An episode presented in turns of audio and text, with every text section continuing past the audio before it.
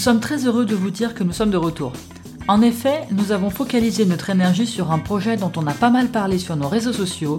Il s'agit de la sortie de notre e-book 20 méthodes pour libérer et vivre votre multipotentialité. Ce livre est né d'une envie de proposer un outil efficace et adapté à notre profil, avec des méthodes que nous utilisons au quotidien.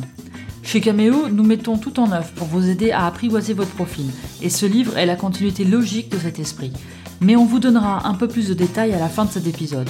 En tout cas, maintenant que cette intense période de travail est finie, nous reprenons les podcasts. Et sans plus attendre, nous vous proposons de découvrir Christelle. Vous allez vite l'entendre avec elle, ce n'est pas l'énergie ni le manque de projet qui manque. Coach, entrepreneuse, maman de deux enfants, elle va nous parler de son parcours, de sa vision, de la multipotentialité, de son organisation et nous aborderons aussi la communication qu'elle met en place avec ses deux enfants. C'est un épisode qui nous a beaucoup boosté et où vous allez trouver une multitude de conseils. On vous souhaite une excellente écoute.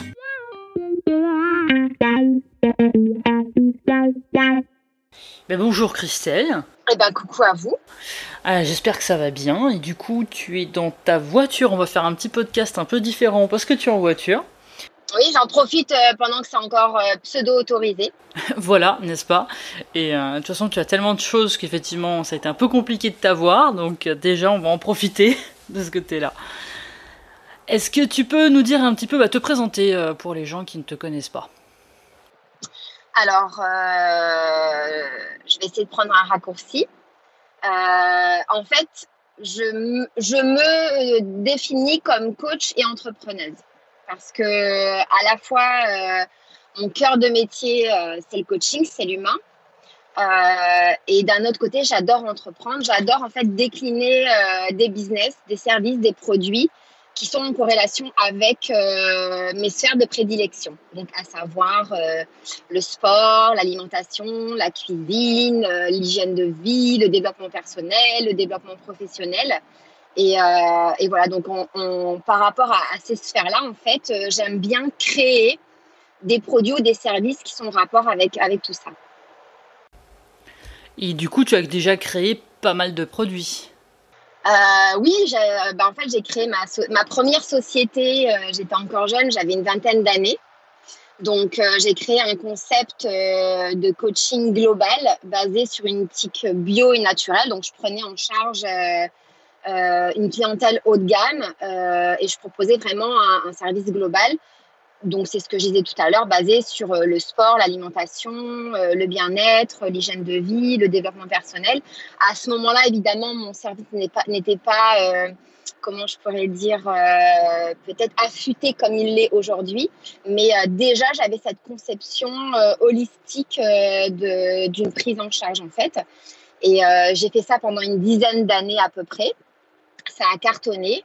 Et euh, au bout de, de, 10 ans, donc vers mes 30 ans, euh, j'ai eu mes enfants, donc des jumeaux. Euh, et c'est une grossesse, donc c'est une grossesse qui a été entre guillemets pathologique. je dis pathologique parce que ben, on m'a alité, mais finalement j'étais pas malade. Hein. Et, et, derrière, en fait, il y a eu des complications dans l'évolution familiale et je me suis retrouvée seule avec mes enfants et ça a complètement reconditionné mon état d'esprit d'entrepreneuse, mon état d'esprit de coach, puisque à ce moment-là, j'ai euh, fait une dépression en fait. Et euh, ce que je me suis retrouvée seule avec deux enfants. Et, derrière, c'était évidemment le cadeau et la lumière. Ça a peut-être remis en question, euh, sûrement ça a été compliqué, mais ça a remis tout en question de manière positive. Et c'est ce qui m'a donné envie, en fait, de, donner le jour à, à la start-up que j'ai créée finalement en, 2000, en 2012 euh, qui était en fait un concept de, un concept de prise en charge aussi, mais destiné à la maman. En fait, c'était un, concept de coaching où les mamans pouvaient venir en groupe. Elles étaient encadrées en fait euh, par un coach et elles pouvaient venir en fait avec leur enfant. Donc, euh, c'était un concept que j'avais développé qui était semi-automatisé et qui permettait à la fois d'avoir un accompagnement en présentiel, c'est-à-dire vraiment physiquement, et à la fois un accompagnement en ligne avec, euh, avec du, du, conseil, euh, des fiches techniques euh, destinées en fait à, vraiment à son bien-être, à son épanouissement et, à tout ça. Et une, un, des complications, on va dire, de communication et des complications techniques ont fait que j'ai dû mettre ma boîte en liquidation en 2016. Et, et, derrière, il y a toujours de la lumière. Donc, eh ben, j'ai décidé à ce moment-là, en fait, de, revoir encore euh, ma conception du business, ma conception du, coaching. Et mon coaching s'est affûté, mon coaching a encore évolué. Euh, j'ai créé un blog et au fur et à mesure euh, de mon avancée, j'ai mis en place en fait un système de cure intensive euh, à l'étranger pour une clientèle haut de gamme. Et en parallèle, en fait, euh, je suis coach, donc euh, avec euh, une forme de thérapie éphémère, c'est-à-dire que le but, c'est d'accompagner des personnes qui ont une problématique spécifique et de les sortir de là de manière à ce qu'elles soient autonomes, en fait, finalement, dans leur problématique. Elles ne végètent pas dans, dans leurs problèmes. Et en même temps, en parallèle, en fait, euh, je décline un business digital qui consiste à accompagner euh, les femmes dans leur épanouissement personnel et sexuel. Euh, voilà. Personnel et sexuel. ok, donc beaucoup, beaucoup d'activités en, en, parallèle. comment ça s'organise tout ça avec en plus la vie de famille? Comment ça s'organise? Ça s'organise avec des outils, ça s'organise avec avec euh, beaucoup de choses en fait. Donc je suis euh, évidemment euh, aidée. J'ai de la chance aussi d'avoir des enfants éveillés. qui, avec qui je peux composer facilement, qui comprennent ma vie et, et qui, qui, qui, ont compris qu'ils avaient une maman épanouie quand leur maman pouvait faire ce qu'elle aimait. Euh, j'ai aussi la famille, des amis et tout ça, et puis, euh, et puis des outils, puis mon métier qui, euh, qui depuis 20 ans, en fait, me permet de dégoter en continu des outils qui me permettent à la fois de gérer bien mon temps, à la fois d'être productive et à la fois aussi de gérer mon état d'esprit. Je donne un exemple bête, mais parfois quand j'arrive pas à faire quelque chose, je me flagelle pas en fait.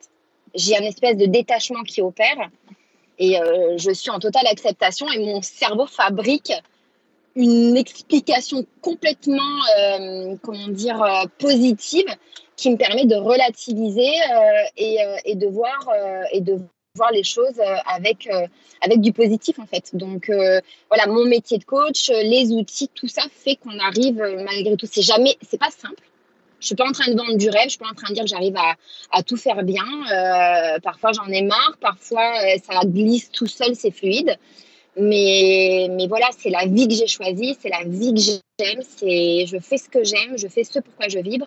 Et, et, du coup, ça me donne une espèce d'énergie et de force peut-être dupliquée par rapport à quelqu'un qui s'adresse le matin et qui ne serait pas complètement euh, passionné ou complètement épanoui pour, pour son taf, quoi. Et tu viens de parler justement de tes enfants, et euh, c'est un sujet qu'on a souvent eu, des questions qu'on a souvent de ce côté-là, c'est savoir comment justement tu, euh, tu expliques à tes enfants le fait que tu fasses plusieurs activités et comment est-ce que tu communiques avec eux pour, sur ça? Pour leur expliquer un peu qu'effectivement c'est important que tu puisses être épanoui aussi, sans oublier leur épanouissement euh, aussi. Alors en fait, mon cerveau depuis toute jeune fonctionne d'une certaine manière. Forcément tout détecté euh, euh, quand j'étais jeune, mais ce que je savais, c'est que je fonctionnais pas comme les autres. Donc quand euh, j'ai bien compris qu'en fait j'étais capable, j'avais envie en tout cas, pas forcément capable. À ce moment-là, je comprenais pas que j'étais capable, mais en tout cas j'avais envie d'aller sur plusieurs sphères en même temps. sur d'ailleurs à 20 ans, j'ai pas décliné, j'étais pas coach sportif. J'ai proposé un, un un coaching global. Déjà là, j'avais quatre sphères. Et à l'époque, je me souviens, je m'étais fait incendier par, euh, quand j'ai passé mon brevet d'État, par les, euh, le, jury. Parce que quand j'ai présenté mon, projet, mon mémoire de création d'entreprise, euh, et que j'ai présenté, donc moi, je l'ai vraiment, comment dire, j'ai présenté le projet et en même temps, je l'ai réalisé. Donc, quand on m'a posé la question et qu'on m'a dit, mais tu vas vraiment faire ça, tu vas vraiment euh, apprendre à amasser, apprendre euh, le sport, apprendre l'alimentation, apprendre euh, à rendre les gens heureux. Enfin, tu vas vraiment faire tout ça. Et moi, j'y croyais tellement, en fait, j'ai dit, bah oui, évidemment, sinon je ne l'aurais pas présenté. J'avais 20 ans. Et en fait, je me suis faite, mais pourrir. C'est-à-dire qu'on m'a dit c'est complètement complètement utopique. En gros, tu pètes plus que ton cul, tu n'y arriveras jamais, tu t'es cru aux États-Unis, bref. Et, en fait, à l'époque, mon ego en a pris un coup, c'est ce qui m'a boosté. Et, et, donc déjà là, je savais, je savais, enfin j'avais déjà un instinct par rapport à ça. Et pour revenir aux enfants, quand quand, euh, quand, euh, je les ai, euh, quand je les ai eus et que j'ai dû repenser toute ma vie, évidemment, la question s'est posée, vous vous retrouvez seule avec deux enfants, qu'est-ce que tu fais professionnellement? Est-ce que tu t'assures la sécurité? Ou est-ce que tu, continues de te battre pour, pour ce que tu aimes, en fait, pour ce que tu veux faire Et j'ai fait un choix. Donc, quand j'ai posé, quand, quand j'avais statué intérieurement, j'en ai, parlé à mes parents, j'ai dit, voilà, mon but de vie, si ma vie, elle doit avoir un sens, aujourd'hui, ça va être de cette manière-là. Et je vais avoir besoin qu'on m'aide, en fait. Je vais avoir besoin de soutien. Est-ce que vous m'accompagnez? Est-ce que vous êtes à mes côtés? Sachant que ce ne sera pas tous les jours euh, rose ou, euh, ou non. Et si c'est non, eh ben, peut-être que je choisirai pour commencer un statut de salarié. Et en fait, ils ont été OK, ils m'ont accompagné, ce qui fait que si demain j'ai un souci euh, et ben, euh, je passe un petit coup de fil et je dis papa, est-ce que tu peux aller récupérer les petits à l'école euh, et ben, mes enfants n'attendent pas à l'école tout seuls. Donc après, je communique bien avec les petits. Pour, pour info, en fait, ma fille est multipotentielle et Malone est au potentiel, en fait. Donc, quand je leur parle de cerveau, quand je leur parle de, potentiel, quand je leur parle de tout ça, chez eux, c'est familier, en fait. Ils savent, savent de quoi je parle. Donc, euh, ça reste des enfants euh, malgré tout. Mais dans le fait de communiquer avec eux, le fait d'être transparente avec eux, le fait d'être sincère avec eux, fonctionne plutôt bien. Voilà. Euh, quelle différence tu fais du coup Parce que tu viens de dire que du coup, il y en a un qui est multipotentiel et un haut potentiel. Quelle différence tu fais entre les deux?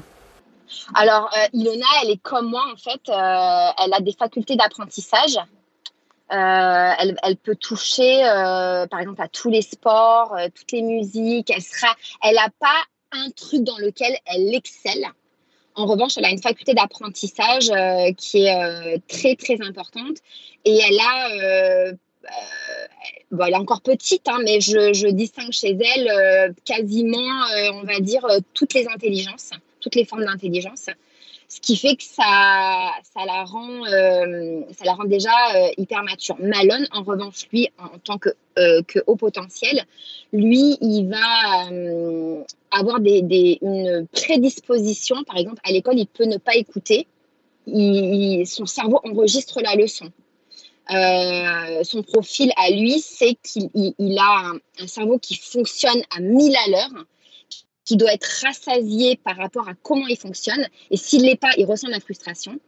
Et s'il ressent de la frustration, ça, ça se ça s'exprime en, colère ou en pleurs ou euh, et il a une gestion émotionnelle, une intelligence émotionnelle qui n'est pas forcément euh, euh, encore encore affûtée et c'est vraiment la différence en fait. Voilà, Malone lui, par exemple, il lit un livre par jour. Et justement, comment toi tu, les aides dans ça pour mieux comprendre leur profil et mieux gérer leurs, émotions, leurs frustrations?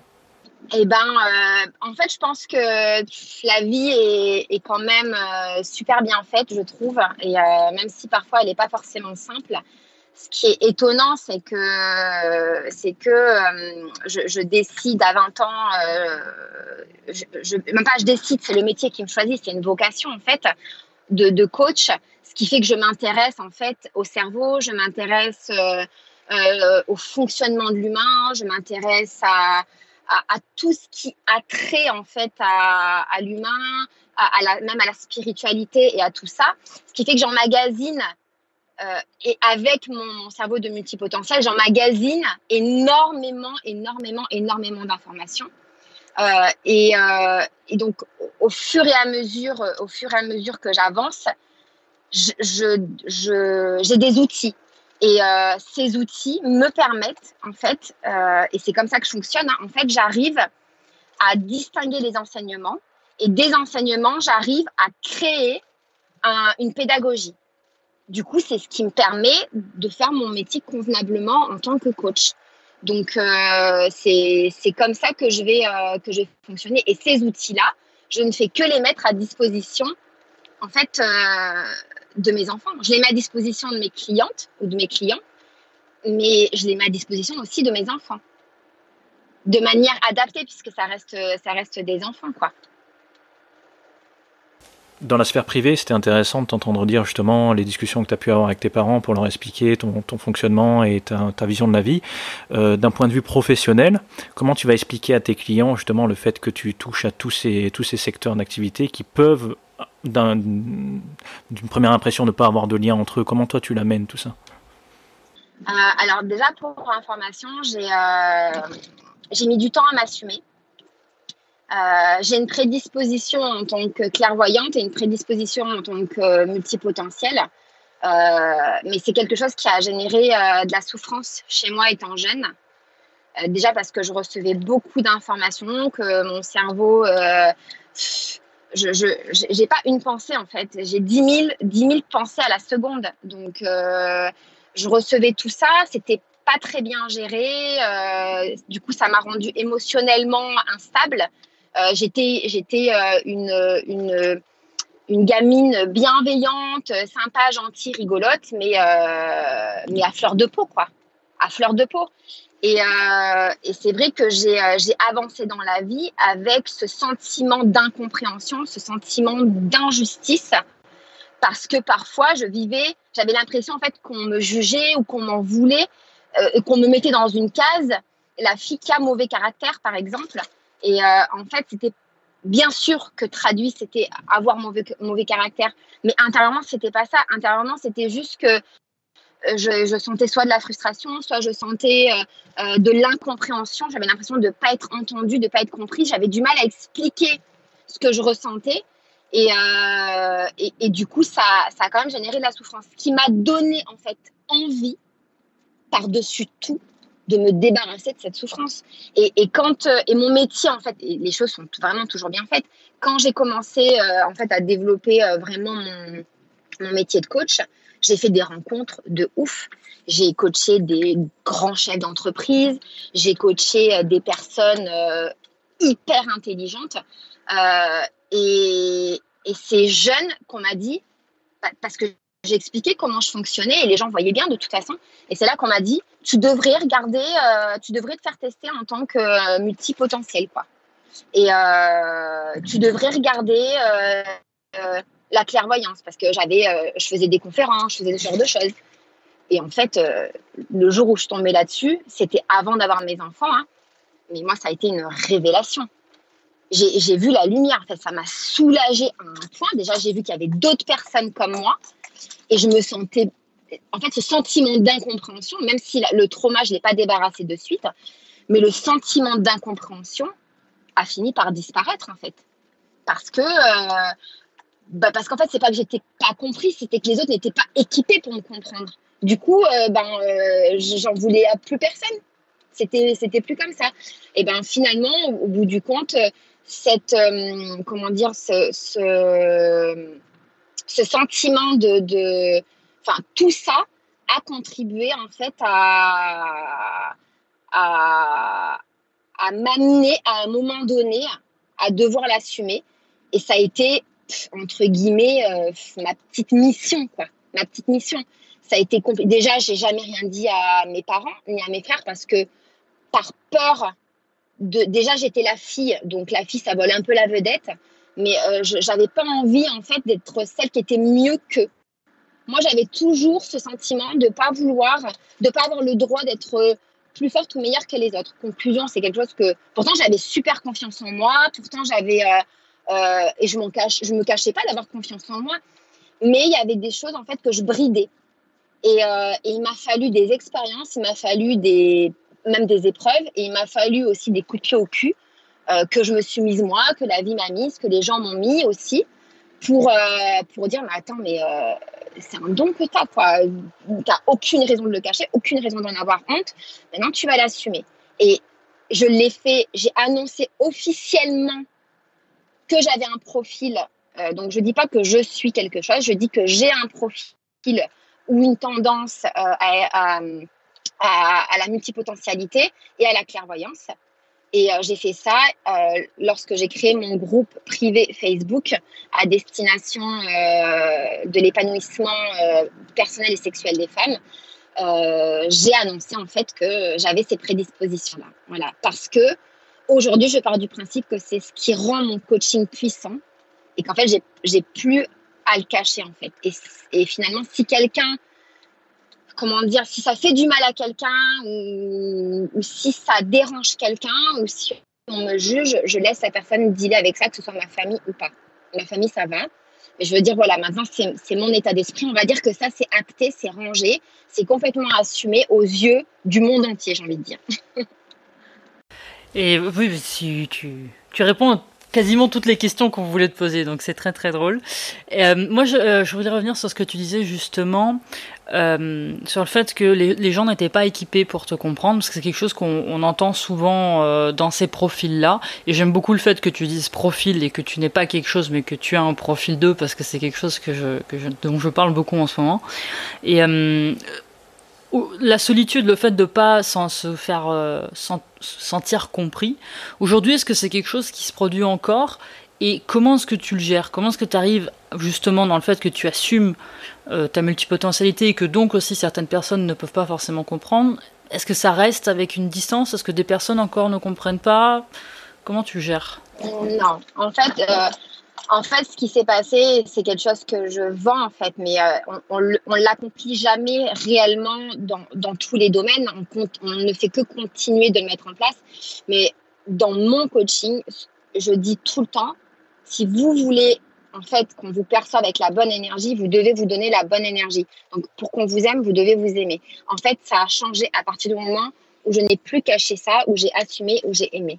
En fait, j'ai pas changé. J'ai pas changé je ça m'a juste donné l'opportunité de le gérer différemment. J'ai même gagné en crédibilité. C'est étrange, c'est vraiment une énergie qui a changé. Moi, j'ai pas changé, mais mon énergie a changé et l'attraction, l'attractivité que je peux avoir a changé aussi. Avant, j'étais la relou, la chiante qui passait un peu pour la donneuse de leçons ou qui euh, euh, comment dire, qui savait toujours mieux que les autres, qui savait toujours plus que les autres, mais parce que j'avais tel, c'était pas bien géré en fait. Et, euh, et, le fait de faire ce travail-là euh, avec moi-même, j'ai rien eu à faire en fait sur les autres. C'est sûrement cette attractivité, donc ce que je dégage, qui fait qu'aujourd'hui, en fait, c'est les gens qui viennent vers moi. C'est les gens qui viennent ma porte, même ma propre famille pas forcément tous, mais ma propre famille. Alors qu'en fait, à l'époque, j'étais la relou, quoi, la chiante.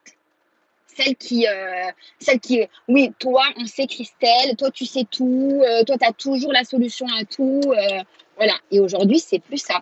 Ce qui est rigolo, c'est que mon activité, tu vois, je suis en là en te disant que, ben, que je suis pas mal bouquée et c'est pas pour j'aime pas non plus dire que je suis pas mal bouclée ça fait un peu genre la nana euh, qui fait un peu de l'overdoing quoi tu vois. Mais mais non c'est réel. C'est à dire que depuis ça en fait je ne communique même pas en coaching. Et en coaching c'est c'est comme s'il y avait euh, c'est comme si mon mode de communication c'était mon énergie en fait. C'était mon énergie cette espèce d'alignement que je peux avoir aujourd'hui. Et, le fait de, de, comment dire de capitaliser euh, j'en parle pas vraiment en fait hein, de mon côté euh, multipotentiel ou, euh, ou euh, de ma capacité à, percevoir et sentir les choses. Euh, j'en parle pas vraiment. En fait, c'est les gens qui me le disent. Oui, toi, mais toi, tu arrives à gérer plusieurs trucs. Ou alors, ils vont me dire, oh, mais toi, tu arrives à tout sentir. Sinon, c'est eux qui me le disent. C'est même plus moi qui ai besoin de, de, de le verbaliser. quoi. J'ai plus besoin de le vendre, en fait. C'est vrai qu'il y a. Moi, c'est quelque chose. Bon, je te, connais déjà depuis un petit moment et c'est quelque chose qui m'a toujours impressionné. C'est cette capacité que tu as de, de mener plusieurs choses euh, sur le front en même temps. Et, euh, et, tu parles de quelque chose qui est très intéressant, qui est justement l'incarnation de quelque chose. Et euh, ce changement d'énergie, c'est quelque chose qui, que j'ai pu percevoir aussi chez d'autres personnes, tout comme moi et tout. C'est à partir du moment où on est vraiment en train d'assumer quelque chose et qu'on incarne pleinement ce qu'on veut être, où, euh, comme tu dis très justement, il n'y a pas besoin de changer. Tout ça change naturellement parce qu'il n'y a plus besoin de, de, de, dire quoi que ce soit. Ça se, ça se dégage naturellement. de ce côté-là. C'est important parce que c'est vrai que c'est pas des choses. On, en parle souvent de dire aux gens assumer, incarner les choses et tout, mais il n'y a pas forcément l'explication de ce qui se passe derrière, de qu'est-ce que ça implique. Et, euh, et souvent, on ne sait pas comment faire d'ailleurs. Qu'est-ce que ça signifie dans Oui, on n'a pas on n'a pas l'outil. Alors c'est vrai que euh, moi j'ai pas euh, je j'ai pas enfin je pioche pas dans mon chapeau. J'aime bien dire ça à chaque fois. Je pioche pas dans mon chapeau parce que les gens ils pensent que je pioche dans mon chapeau des trucs et hop là, comme par enchantement, ça se met en place. Non, en fait, euh, j'expérimente énormément. Je, le mot expérimentation, c'est mon quotidien en fait. Je ne fais qu'expérimenter. Je ne m'aventure pas en fait à transmettre quelque chose que je n'ai pas testé ou que je n'ai pas vécu. Et, souvent même, c'est parce que je l'ai vécu, parce que j'ai reçu l'enseignement, que j'arrive en fait à le transmettre. Et, évidemment, ma vocation dans, tout ça, mais elle a été euh, tellement déterminante. Peut-être que si j'avais été, euh, je sais pas, charcutière, j'aurais un peu plus galéré quand même. J'aurais un petit peu plus galéré, j'aurais peut-être euh, peut-être galéré à trouver mon alignement, peut-être peut-être même que je me serais pas peut-être pas trouvé en fait hein, si j'avais pas. Mais le fait d'avoir je, à 20 ans, euh, quand euh, j'ai passé mon brevet d'État, c'est ma mère qui me dit euh, pourquoi tu passes pas ton pourquoi tu passes pas ton brevet d'État? Et moi, à la base, j'avais envie d'être danseuse. Mais vu que j'avais pas fait carrière, j'étais pas assez forte pour être danseuse. J'étais bonne danseuse, mais j'étais bonne parmi les nuls et nulle parmi les bonnes. Donc en fait, j'étais pas assez bonne. Et, et finalement, ma mère a dit oui, pourquoi tu passes pas ton brevet d'État? Et moi, alors j'étais euh, blessée, choquée en lui disant mais, mais le brevet d'État, c'est pour les danseuses ratées. Moi, je suis pas une danseuse ratée. Euh. Et en fait, je l'écoute. Je finis par l'écouter parce que c'est parce que c'est ma mère. Elle a quand même de bons conseils. Elle me connaît, surtout qu'à l'époque, je suis jeune. Et en fait, j'y vais quand même. Instinctivement, j'y vais quand même. Et alors là, je, je, je fais le premier, la première semaine ou les deux premières semaines de ce brevet d'État. Et là, j'ai une révélation et je dis à mes profs, j'ai pas envie d'être prof de fitness. Et alors là, tout le monde me regarde. Mais qu'est-ce que tu fais là, quoi? Qu'est-ce que tu vas faire? Je dis, bah, en fait, moi, je ne veux pas être prof de fitness, je veux être coach. Et en fait, euh, ça a été un. Et, à partir du moment où j'ai dit que je voulais être coach, cette idée de d'accompagnement global et tout, mais il m'est venu, mais direct, c'était c'était puissant comme réception d'informations, c'était vraiment puissant. Et, et ça m'a jamais, jamais, jamais lâché. Et, euh, j'en ai eu peur hein, de, de, ce truc-là. Je me suis pas sentie légitime parce que dans tout ça, évidemment, j'ai été doucement accompagnée d'un syndrome de l'imposteur. Parce que forcément, euh, je remarque beaucoup de personnes euh, comme ça sont, j'aime pas dire le mot victime parce qu'on dirait que on s'est foutu nous euh, là-dedans et qu'en fait c'est pas c'est pas réellement ça, mais euh, j'ai eu à gérer, ce, comme je dis, ce syndrome de merde qui, au moment où moi, en fait, j'ai hyper confiance en moi, me balance des, des infos en me disant oui, mais, voilà, toujours avec des objections oui, mais euh, il, y a toujours des, y a des, y a des gens qui font déjà ça. Oui, il y en a qui sont meilleurs que toi. Ou tu n'as pas le droit d'être meilleur que les autres. Euh, oui, mais oui, mais oui, mais. Et, euh, et, en fait, il a fallu quand même que je, progressivement, en fait, que je, que je lui fasse un peu fermer sa gueule, quoi. Et, et voilà, comment ça, comment ça comment ça a évolué. Et justement, est-ce qu'il y a une méthode en particulier que tu as utilisée pour faire fermer sa gueule au syndrome de l'imposteur? Ah oui, je lui dis ta gueule. euh, ouais, non, c'est vrai, en plus, c'est un outil, hein, je, je, je l'utilise, hein, le ta gueule. Euh, moi, je, je, même à mes enfants, aux enfants, euh, à mes clientes en coaching et tout ça, je, leur parle de la voix du cœur, de la voix de la tête, je parle de l'instinct, du mental.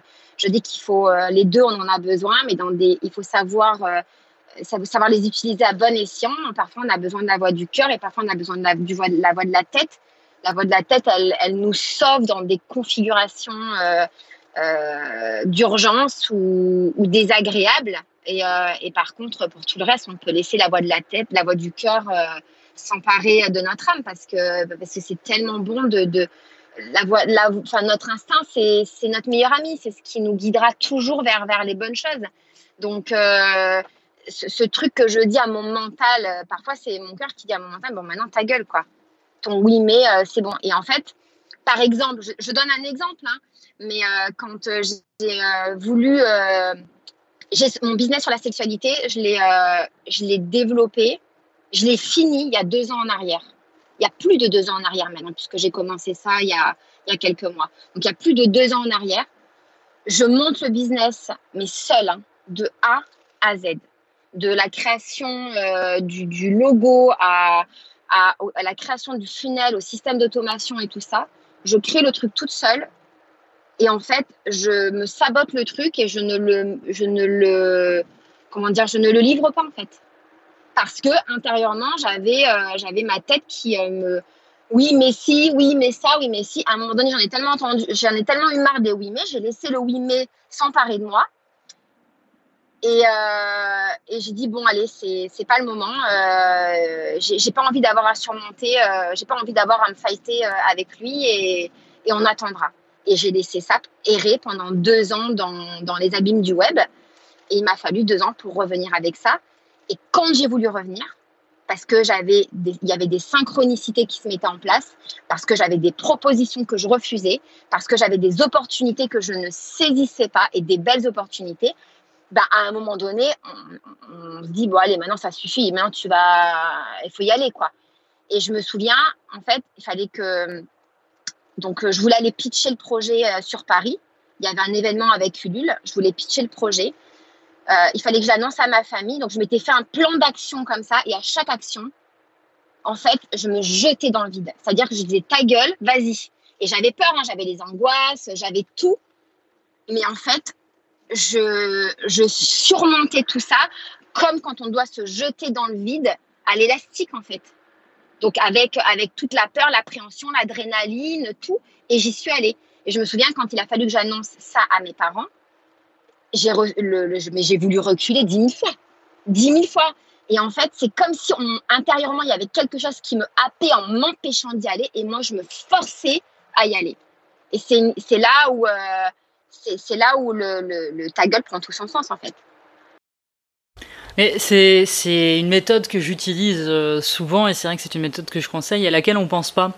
Parce qu'il y a toujours, euh, on est souvent pris par nos pensées par euh, tout ça et, on... et c'est vrai que tu fais bien la distinction de la voix, la voix de la tête, la voix du cœur et, euh, et c'est important de savoir qu'on a le droit de lui dire ta gueule et qu'effectivement quand ces pensées incessantes commencent à arriver, alors moi c'était pas ta gueule, moi c'est coucou je peignais.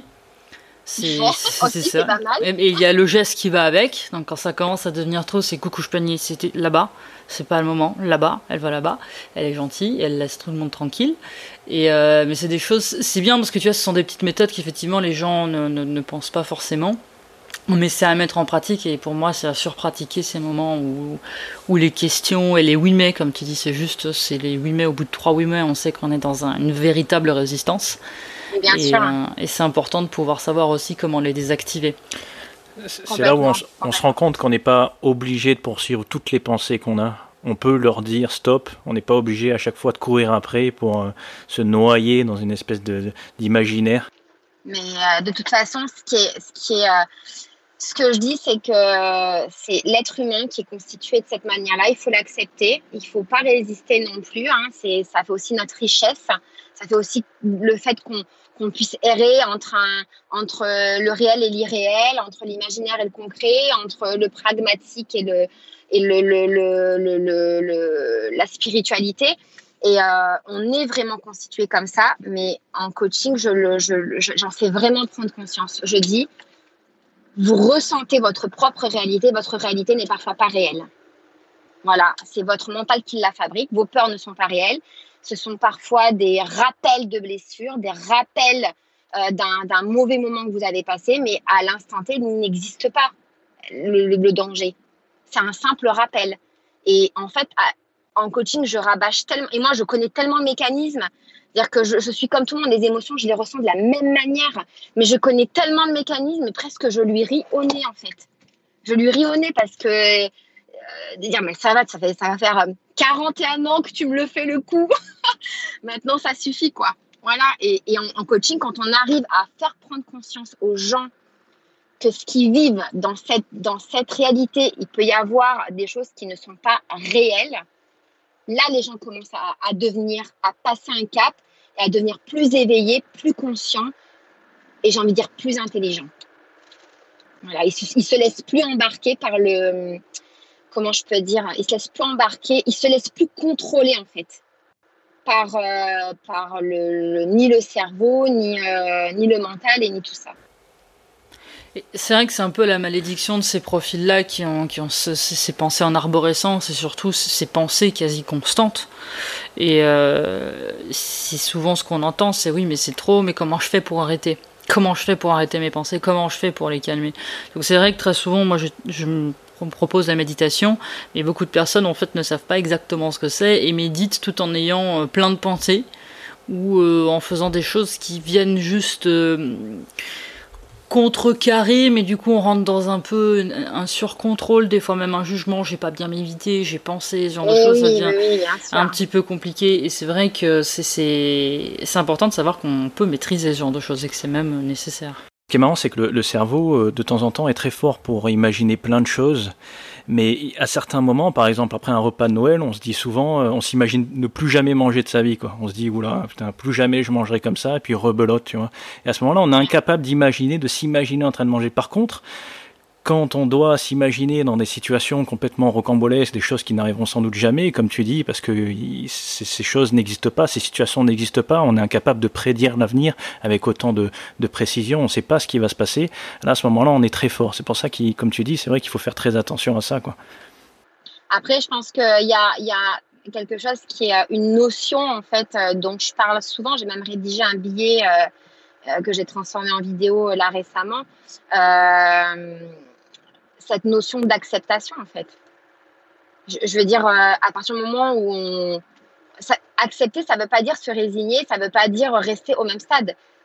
Mais je pense que quand on a la faculté de pouvoir utiliser aussi ça, ça aide grandement. Quand euh, vous vous retrouvez, par exemple, euh, en coaching, j'ai affaire parfois à des personnes qui ne supportent pas quand, passer des cycles de vie négatifs. Je veux dire, si on n'accepte pas dans la vie que la vie, elle est cyclique et donc qu'il y a du positif et du négatif, on souffre. Je suis comme tout le monde. Moi aussi, je vis des phases dans ma vie qui ne sont pas positives et qui ne sont pas agréables. Mais je ne souffre pas autant que les autres parce que j'attends que ça passe. J'ai, mon, cerveau aujourd'hui sait, il, sait, bon ben là c'est pas le mojo, c'est pas le, c'est pas pomper l'up. je le sais dans quelques jours ou allez dans quelques semaines, tout va changer tout va se remettre en place. Euh, je suis en train de me recharger, je suis en train de, de comment dire, de, de, de, euh, de, de, récupérer de l'énergie. Je suis en train de faire autre chose en fait. C'est pas positif, mais j'accède à un enseignement. Je reçois de l'information, c'est pas positif. Donc du coup, je reçois cette information là et j'ai une, une occasion à grandir, une occasion même à, à réfléchir. Et, euh, et, voilà, donc cette notion d'acceptation, pour moi, dans tout ça, elle reste euh, presque vitale, j'ai envie de dire. Voilà.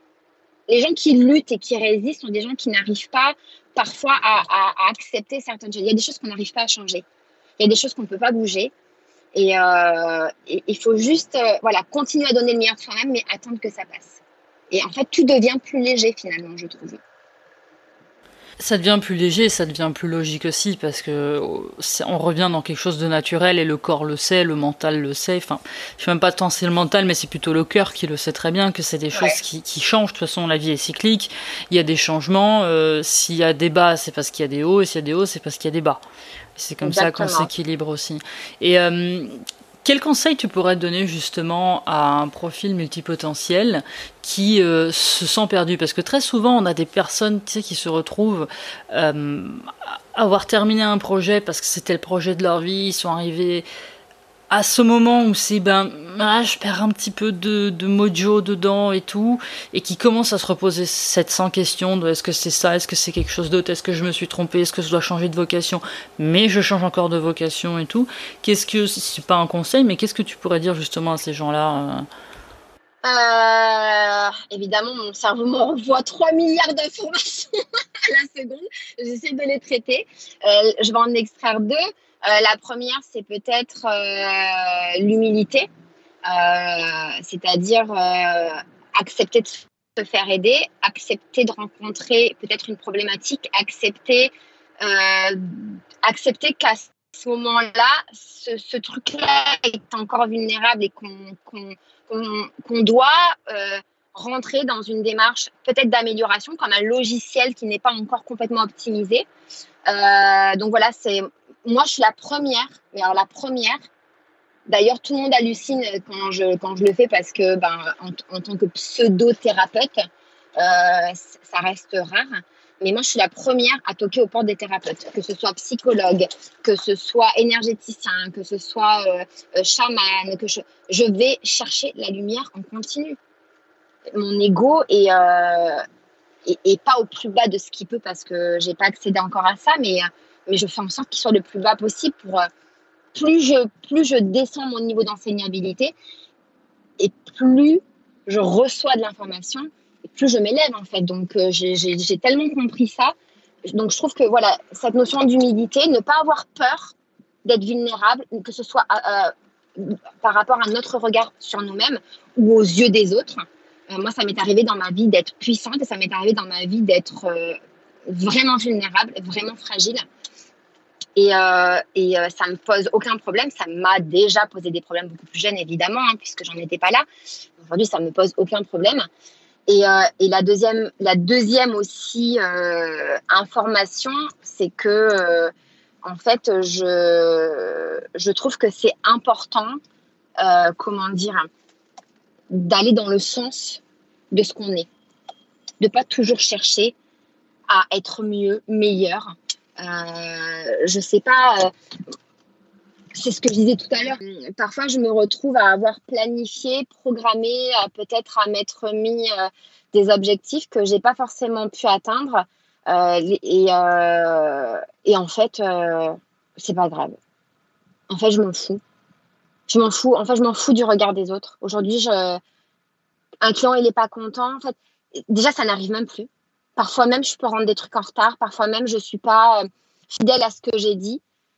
Mais il y a comme une espèce d'énergie d'alignement. En fait, je ne reçois pas de reproches. En fait, je me fâche pas ou euh, ça passe bien euh, parce que je suis en paix avec ça. Peut-être que si je me jugeais, que je me flagellais, que j'essayais de contourner le truc et tout ça, eh ben ça passerait pas, mais finalement en fait ça passe. Ce qui fait que en fait ben euh, je, je, suis dans cette ben, on en revient encore à cette notion d'acceptation, mais euh, voilà j'accepte parfois aussi. Je sais comment je fonctionne. Euh, je, peux passer de la rédaction d'un email à, à, passer un coup de téléphone. Je laisse ce truc en. Je, je gère vraiment 10 000 choses en même temps. J'ai accepté que j'étais comme ça. J'ai arrêté de lutter contre ça. Par contre, j'utilise des outils qui ont amélioré par exemple, mon profil multipotentiel, euh, je ne sais pas si c'est vraiment ça qui a généré ça ou, parce que j'ai ce profil-là qui fait que j'ai pas l'autre, mais moi j'ai pas de mémoire. J'ai pas de mémoire en fait. Et, euh, et jeune, c'était une torture pour moi parce que il fallait que je reste des heures et des heures. J'avais une capacité d'analyse de folie une capacité de compréhension de folie, une capacité d'apprentissage de folie.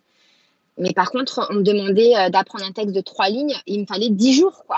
Dix jours, c'était une torture pour moi. Et, euh, donc, euh, j'ai trouvé des solutions pour chaque problématique de ma vie. C'est pas forcément les meilleures solutions, ça, ça rend pas mon truc parfait, ça, n'enlève pas complètement l'imperfection, mais ça a amélioré euh, les choses. Par exemple, euh, euh, j'utilise une, méthode ou j'utilise des outils, par exemple, j'utilise Evernote, j'utilise la méthode du GTD, Getting Things Done, qui fait que, en fait, aujourd'hui, je n'ai plus besoin de rien retenir. Mon cerveau, en fait, crée cette énergie et j'alloue cette énergie uniquement, uniquement à de la créativité. Je crée dans mes relations, je crée dans mon travail, je crée dans ma vie. Je n'ai plus à gérer je n'ai plus à survivre en fait. Je gère, gère plus la survie dans ma tête. La survie, elle est gérée par mon ordinateur et par mon outil. Et je lui fais complètement confiance. D'ailleurs, que souvent je dis, mais euh, si Evernote n'existait plus, mais Christelle, qu'est-ce qu'elle devient quoi? Donc euh, voilà, je suis dans cette notion voilà de. Euh, tout à l'heure, tu me demandais qu'est-ce que tu donnerais comme conseil. C'est aimez-vous en fait. Aimez-vous avec ce truc-là. C'est c'est pas en ce moment, j'accompagne une nana qui, est, qui a été diagnostiquée au potentiel, donc avec toute l'hyper-émotivité. Elle a été traitée pour schizophrénie. Elle a été, enfin, elle a souffert de folie. Et il lui a fallu un coaching avec moi, en fait, parce que ben, j'ai tout de suite compris, en fait, qu'elle était euh, multipotentielle et euh, euh, au potentiel. Et, et en fait, elle, elle, déjà, elle s'est, s'est complètement révélée. Et le, travail, le, premier travail que j'ai fait avec elle, c'est un travail où je lui ai appris à, se découvrir en tant que potentiel voilà, il faut que tu regardes des vidéos. On a traité, on a regardé, on a checké des vidéos. On a, euh, je, lui ai envoyé des articles pour qu'elle puisse comprendre comment fonctionne son cerveau, pour, pour, pour lui dire, t'as vu, as vu la chance que t'as T'as vu le, le, le, le, cadeau de la vie C'est pas que un cadeau, mais c'est quand même un putain de cadeau. T'as pas le droit de, de, de, de le renier et surtout, tu n'as plus le droit de laisser les autres faire que toi, tu n'aimes pas ça chez toi. Maintenant, tu vas juste le gérer différemment, tu vas l'aimer.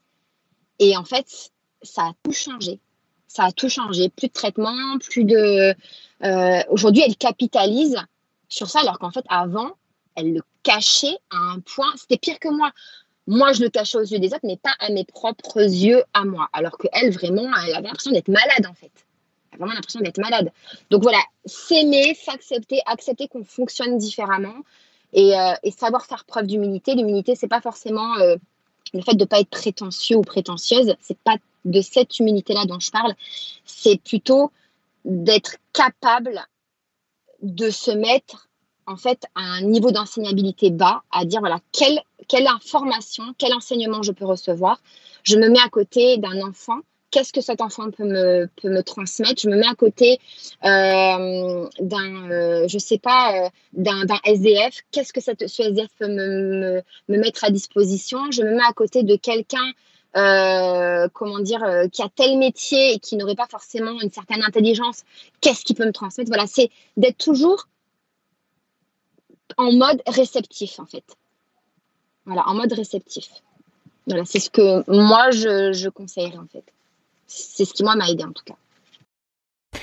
Est-ce que justement d'être toujours en mode réceptif au bout d'un moment, de prendre autant d'informations dans ta tête, est-ce que tu sens pas une sorte d'épuisement? Bon, là, à entendre toute cette énergie, on voulait te parler, on voulait te demander d'où vient cette énergie incroyable. Mais justement, quand tu es en mode réceptif comme ça, constamment, peut-être avec des gens dont tu ne, partages pas forcément les valeurs, si jamais tu, croises quelqu'un et que tu sens que bon, ça n'accroche pas forcément par rapport à, ta vision de la vie, comment toi tu fais à rester dans ce mode réceptif et à te dire, mais qu'est-ce qui peut m'apporter? La compassion. C'est mon outil la compassion. Je détecte euh, très rapidement euh, la souffrance chez l'autre, euh, son trauma ou sa douleur. Et ça me donne la résultante, en fait, la raison pour laquelle il se comporte, soit il fait preuve de, de, jugement, soit il fait preuve d'agressivité, soit il fait preuve de peu importe. C'est la compassion, en fait. Et, et ouais, c'est ouais, comme ça que je fonctionne. J'essaye de. J'ai pas toujours été comme ça. Euh, maintenant, ça fait un moment quand même, mais j'ai pas toujours été comme ça. Et c'est quand on n'a pas le truc, en fait, que qu'on comprend qu'on doit l'avoir. Et c'est étrange, mais la vie nous envoie nos enseignements. Hein, de toute façon, ce qu'on n'a pas, elle nous l'envoie sous des formes qu'on doit décoder, mais elle nous l'envoie. Moi, je me souviens de la première personne qui m'a fait prendre conscience de ce qu'était la tolérance. Parce que moi, euh, ado, j'étais très intolérante.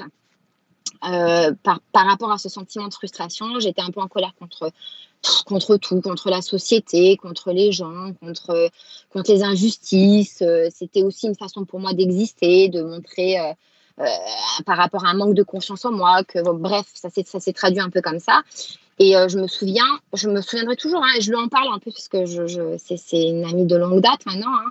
et cette fille, elle était toujours à, à trouver une circonstance atténuante aux gens. Et parfois, elle tombait sur des cons et, ou des gens qui n'étaient pas forcément euh, toujours euh, bienveillants. Mais elle, elle, arrivait toujours à avoir cette tolérance. Et elle me parlait, elle me, sans me forcer en plus. Et c'est elle qui m'a qui a semé la première graine parce qu'elle elle m'a inspirée par l'exemple. C'est elle qui m'a inspirée par l'exemple. Et, des trucs comme ça, j'en ai reçu plein. C'est pour ça que je dis toujours que la vie est bien faite. On reçoit son propre enseignement. Et, si on est réceptif, en fait, alors oui, être réceptif, comme moi, c'est recevoir tout. D'ailleurs, j'ai pas de télé euh, parce que la télé descend mon niveau vibratoire et diminue, diminue mon énergie, diminue euh, ma, ma capacité à m'épanouir diminue beaucoup de choses. Euh, j'ai demandé depuis un moment, depuis quelques années, à ma famille de ne pas m'envoyer des drames qui se passaient. Je sais qu'ils existent, je sais qu'ils sont là. Je sais que voilà, mais je, suis impuissante, je ne peux rien faire. La seule chose que je peux faire, c'est maintenir mon niveau vibratoire assez haut pour moi faire le colibri, semer mes petites graines. Et pour ça, j'ai envie d'être au maximum de mon potentiel. Ça ne veut pas dire que je suis toujours au top, mais je, fais en sorte de ne pas me laisser, euh, comment dire, atteindre, toucher par, euh, par ce genre de choses. Donc, euh, donc voilà un petit peu comment je fonctionne. la compassion, c'est un outil qui me... D'ailleurs, c'est un outil que je transmets en coaching. Hein. quand on arrive à avoir la compassion pour son pire ennemi, on, gagne, on trouve la paix intérieure. C'est cet outil-là qui permet de savoir ce que ça veut dire être en paix. C'est-à-dire que peu importe ce qui se passe autour de toi, euh, tout, la compassion, tu arrives à comprendre l'autre. Ça ne veut pas dire que tu cautionnes, ça ne veut pas dire que, que, tu es d'accord. Ça veut juste dire que tu, le comprends, son raisonnement, en fait. Et tu comprends sa souffrance.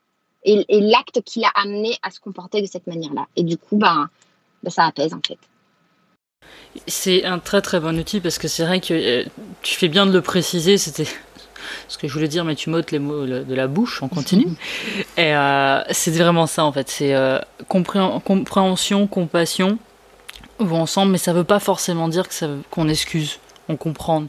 Comprendre, c'est bah, expliquer ce qui se passe. Ça ne veut pas dire pour autant on, accepte ce qui nous a été fait. Je pense par exemple à beaucoup de personnes qui ont pu subir des agressions ou, des injustices, ce genre de choses. Le fait de comprendre est important. Qu'est-ce qui a amené cette personne à faire telle chose et tout, et d'aller plus loin. Aussi que juste euh, l'acte qui a été fait et tout. Ça ne veut pas pour autant dire que euh, si c'est par exemple une agression ou autre chose, il ne doit pas y avoir derrière de... Euh, bah, d'action en justice ou autre chose. On n'excuse pas la personne, on comprend, mais il faut quand même qu'elle fasse face à ses actes. Et ça, ça vaut dans toute chose, parce qu'il y a souvent un, amalgame entre ces deux termes. Mmh, c'est vrai. Souvent, les gens d'ailleurs ne veulent pas ne veulent pas faire preuve de compassion parce que mais euh, c'est tout le billet que j'ai fait hein, sur l'acceptation et le pardon et, euh, et c'est euh, en fait, en, en, décidant de pardonner et d'accepter qu'on s'élève à un autre niveau de conscience. Et, euh, je dis, hein, on ne dédouane pas la personne, en fait. On, ne minimise pas non plus ce qu'on a vécu ou, le, drame que ça a généré. En fait, on minimise pas du tout. Au contraire, on, ancre, on entérine, en revanche, ce qui s'est passé et, et, on vit avec, mais ça appartient au passé. C'est-à-dire qu'on le conjugue au passé. On ne fait plus euh, préexister, euh, on ne fait plus exister pardon ce, ce, ce qui s'est passé, on le fait préexister et et ça change tout en fait, ça change tout. Voilà, c'est plus dans le présent, c'est pas dans le futur, donc ça appartient au passé et, comme le passé on peut pas l'effacer, ben on vit avec. Pour, euh, montrer autant de compassion, ça, ça, nécessite quand même une certaine compréhension de ses émotions. Toi, comment tu es arrivé à, ce, à cette compréhension? Justement, qu'est-ce qui t'a aidé? La souffrance. la souffrance, le manque d'humilité. Voilà, euh, la vie m'a remis les pendules à l'heure. Euh, ça ne voulait pas dire que j'étais euh, non plus, voilà, mais j'avais des choses à travailler. Et la vie s'est chargée de, m'envoyer des messages et que j'ai su accueillir. Voilà, j'ai su, mais il a fallu taper fort il a fallu taper fort. Quand je me suis retrouvée euh, seule avec moi jusqu'à l'âge de 30 ans, euh, j'ai, euh, à chaque fois que j'appuyais sur un bouton, ça marchait quoi, sur tous les plans. Et j'avançais dans la vie avec, le, avec un discours qui n'était pas sain, c'est-à-dire j'avais tendance à dire que la, simplement la volonté suffisait à faire qu'on avait une vie épanouissante. C'est une grosse connerie. Parce que non, la volonté, ça suffit pas. Voilà. Et en fait, la vie s'est chargée de me le prouver. Donc, elle m'a mise à terre. Elle a fait un reset de mon corps et de ma tête. Et elle m'a, donné l'occasion de pouvoir euh, tout réécrire avec une page blanche et, euh, et de pouvoir euh, me redécouvrir en fait. Donc, donc voilà. Hein. De toute façon, je le dis, hein, parfois les gens ils me disent je vais pas bien et tout ça et moi je dis je suis contente pour toi. en coaching maintenant on me connaît, hein, on me connaît, hein, mais les gens ils savent. Je dis je suis contente pour toi parce qu'en fait moi je sais ce à quoi ils vont accéder je sais ce qui va se passer. En fait, je connais le mécanisme. C'est c'est un truc, euh, je sais pas, c'est presque mathématique. La souffrance, à un moment donné, on ne la supporte plus. Donc, quand on ne la supporte plus, à un moment donné, on ouvre les yeux, on, on, essaye de dire qu'est-ce qui se passe, pourquoi, ok, c'est bon, allez, essayez, je veux bien, euh, je veux bien me remettre en question, je veux bien faire un effort, je veux bien, voilà, tant qu'on, euh, tant qu'on, parce que parfois les gens disent oui, mais c'était pas, pourquoi ça a tapé si fort? Mais Parce qu'avant ça a tapé, mais tu comprenais toujours pas.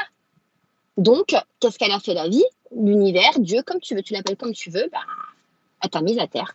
Parce que quand tu es à terre, tu n'as plus le choix que de te relever et de dire, ben voilà, il faut marcher, il faut avancer, quoi. Ou alors, on met fin à ces jours. Voilà, on a deux options. Soit on se relève et on réécrit l'histoire, soit on y met un terme, en fait. Hein. Et voilà, il y a des gens qui décident de l'arrêter et il y a des gens qui décident de, réécrire l'histoire, quoi. C'est sûr que la souffrance, on, minimise. Enfin, pas qu'on minimise, c'est que la souffrance, on la voit comme quelque chose qu'il faut absolument faire disparaître et on est entouré de, personnes et on est surtout dans une société où on apprend aux gens à la faire disparaître, bah, notamment si elle est physique avec des médicaments. Mm. à la vitesse de la lumière. Donc vous prenez un Spedifen 400 là, ou je sais pas, euh, c'est fait en, en 10 minutes, vous avez plus mal à la tête et tout. Et j'ai l'impression que dans l'émotionnel aussi, beaucoup de personnes fonctionnent comme ça, sont à la recherche quasi permanente et euh, voire même très très rapide dans une grande impatience à aller euh, trouver la solution qui va leur permettre de baisser le curseur de la souffrance sans pour autant prendre le temps de comprendre ce que cette souffrance est en train de leur dire. C'est la même chose qu'un mal de tête. Le mal de tête est là pour signifier quelque chose au niveau physique. C'est un message. C'est pour ça que je le dis tout le temps, mais complètement, tu as complètement raison. c'est intéressant justement que tu puisses le dire parce que c'est vrai que euh, on a souvent des gens qui viennent même nous voir, nous en accompagnement et tout, qui sont dans une souffrance et, euh, et qui ont envie d'en sortir il y a ceux qui se maintiennent aussi dans une souffrance parce qu'il il faut, faire aussi la distinction entre ceux qui, dont la souffrance est devenue un peu une, identité qui leur permet effectivement de, de, de, dire, de sortir le bouclier de oui non mais tu comprends parce que moi je suis différent donc qui se mettent à l'écart en fait. De ceux qui arrivent vraiment à un moment où c'est fini ils n'y arrivent plus. Et euh, il y a cette capacité de résilience qui, qui vient faire mm. présence et qui vient justement les amener sur un, un autre plan et c'est important de mettre la souffrance, comment dire, un peu en lumière, de pas lui donner ce mauvais rôle qu'elle a toujours de, la méchante, euh, comme si l'être humain euh, devait, se devait de vivre sans souffrance, alors qu'elle est inhérente à la vie et qu'elle a son rôle. Et on oublie son rôle la plupart du temps. Euh. Ah mais oui, mais elle est, mais heureusement qu'on a la souffrance. La, la souffrance, c'est génératrice de messages. Donc forcément, de toute façon, à chaque, fois, à chaque fois, les gens me disent oui, je suis triste. Non, tu reçois un message. Moi, je dis, non, tu souffres pas. Tu reçois un message. Maintenant, il faut le décoder. Voilà, tu reçois une information, dis merci. Ah non, moi, je ne vais pas dire, au début, ah, n'importe quoi, moi, je ne vais pas dire merci à la souffrance. Hein. Mais si, dis merci. Dis merci, là. Tu te, rends compte la chance que tu as On est en train de, se préoccuper de toi et de t'envoyer ce dont tu as besoin. Parce que tu ne prenais pas la bonne direction, parce que tu n'étais pas forcément euh, aligné. Et on, on s'occupe de toi, on se préoccupe de toi. Dis merci. Oui, mais pourquoi on me le fait avec la souffrance? Mais parce qu'avant, tu n'as pas compris. Parce que si on te l'avait dit gentiment, eh ben, tu comprends pas. C'est comme les enfants. Moi, mes enfants, moi, je suis dans l'éducation positive. Mais je suis pas que dans l'éducation positive. Faut, faut arrêter de se leurrer aussi. Mes enfants, euh, parfois sur la grosse voix, hein. c'est obligé. Parce que la, la voix douce et gentille, et c'est comme en coaching. En coaching, comme je dis, il y a un temps pour pleurer, un temps pour s'amenter. Donc, je caresse dans le sens du poil, je comprends, j'envoie la compassion, j'envoie tout ça. Et à un moment donné, en fait, euh, je dis stop. Je dis stop. Maintenant, ça suffit. T'arrêtes de pleurnicher, t'es pas une Lolita. Tu te réveilles, euh, t'arrêtes de te victimiser et hop, on y va. Je schématise le truc, hein. mais, euh, mais c'est ça. Et c'est à partir de là, en fait, qu'on comprend. Et en fait, je pense que c'est au travers de, comment dire, de, comment dire, de, d'une deuxième souffrance qu'on commence à faire un lien en fait dans ce mécanisme-là. La première souffrance, en fait, elle n'est pas. Euh, la première souffrance, elle, elle, euh, c'est une l'expérimentation en fait. On capte des choses, on, on, arrive à déduire et tout ça. Mais par contre, la deuxième, c'est le même processus en fait, c'est le même concept. Et on fait ah ouais, en fait c'est pareil. Bon ok, allez, qu'est-ce que j'ai pas compris Qu'est-ce que quel, quel, est le truc euh, auquel je devais accéder Qu'est-ce qui me manquait Voilà. Et, c'est comme ça tout le temps. C'est intéressant ce que tu dis parce que c'est vrai qu'il y, a des cycles qui se reproduisent et notamment euh, ce qu'on appelle justement des, euh, des scénarios scénario de vie, et euh, qui peuvent se reproduire une fois, deux fois, trois fois. Et euh, les gens qui, te disent, mais je comprends pas, euh, ou qui viennent te dire, c'est même pas, je comprends pas, c'est, ah, mais c'est toujours pareil, de toute façon. C'est toujours un même moi, je sais très bien, dès que j'accède à ce que je veux, paf, ça part et tout. Et bon, il y a plein de choses qui jouent, mais ce qui est intéressant, c'est pas tant parce que les gens se focalisent sur le fait que c'est parti et tout, mais sur le fait que ben, ça se reproduit. Donc il y a une information, il y a quelque chose qui vient. Et ben c'est ça qu'il faut travailler. Mais bien sûr. Mais c'est l'humilité qui permet de. Voilà. En fait, quand on. Je me souviens d'une euh, nana que j'ai eue euh, en coaching, à qui je refusais le coaching, en fait. Parce que je. parce que pour moi, il faut. Euh, parce que des gens, s'ils viennent toquer à ma porte en pensant que c'est moi qui vais faire leur job, c'est pas possible, ça marchera pas. Et j'ai pas envie de perdre du temps, j'ai pas envie de leur faire perdre de l'argent non plus. Et surtout, je, je, je tiens à ma, entre guillemets, euh, ma réputation, en fait. Pas tant que du regard des autres, mais au fait que quand on vient toquer à ma porte, les gens, ils aient confiance en moi, en fait. Et ça, c'est important. Et, euh, en fait, euh, je disais, à partir du moment où tu te positionnes, tu viens à, à toquer à ma porte et tu ne veux pas recevoir l'information, ben je ne te la donne pas. Tu me dis que tu ne veux pas la recevoir. Je ne te la donne pas quand tu voudras la recevoir et que j'entendrai le, ton, ton message, donc évidemment traduit quand tu feras preuve d'humilité, et ben dans ce cas-là, on pourra commencer à travailler. Et voilà. Et en fait, elle se positionnait à côté de moi. Elle, elle, euh, elle voulait être coach. Elle voulait être la coach. Mais tu viens pas toquer à ma porte en me disant que ça va pas. Et en même temps, en me disant, en te positionnant comme celle qui a l'enseignement. Il y a une incohérence. Ou alors, tu vas toquer à la porte de quelqu'un qui, qui, va savoir gérer ça. Moi, je ne sais pas gérer ça. Voilà, c'est pas possible. je trouvais ça intéressant justement tout à l'heure que tu parles d'humilité, c'est-à-dire qu'à tout moment, on, est, on peut être vecteur d'information et un petit peu après, on peut prendre cette information. Il ne faut jamais se fermer, le monde n'est pas binaire. Entre eux, ben, il y a les coachs qui vont toujours bien, il y a les super-héros qui font toujours le bien, et puis il y a les gros méchants qui font toujours le mal. Donc euh, ça, c'est intéressant aussi comme, comme concept. Il y a beaucoup de thérapeutes qui devraient... Euh, moi, je trouve qu'il n'y a pas assez de thérapeutes qui se font euh, accompagner parce que et je trouve ça vraiment dommage. Je me souviens d'une thérapeute que, ben, que j'ai été voir euh, ben, peu de temps avant. J'ai fait des séances de MDR justement pour pouvoir euh, ben, débloquer euh, cette, cette, cette comment dire, ce blocage par rapport à, la, visibilité que je pouvais avoir. Parce que mon problème, il était basé et, enfin, essentiellement là-dessus. Et elle me disait, mais tes clientes, elles sont au courant que tu as ce problème? Je dis, mais carrément. Elle me dit, mais euh, t'as pas peur d'être euh, euh, vulnérable? Mais bien sûr que non. Je suis comme tout le monde. Je sais pas parce que je suis coach que je suis invincible. Je n'ai pas de super pouvoir.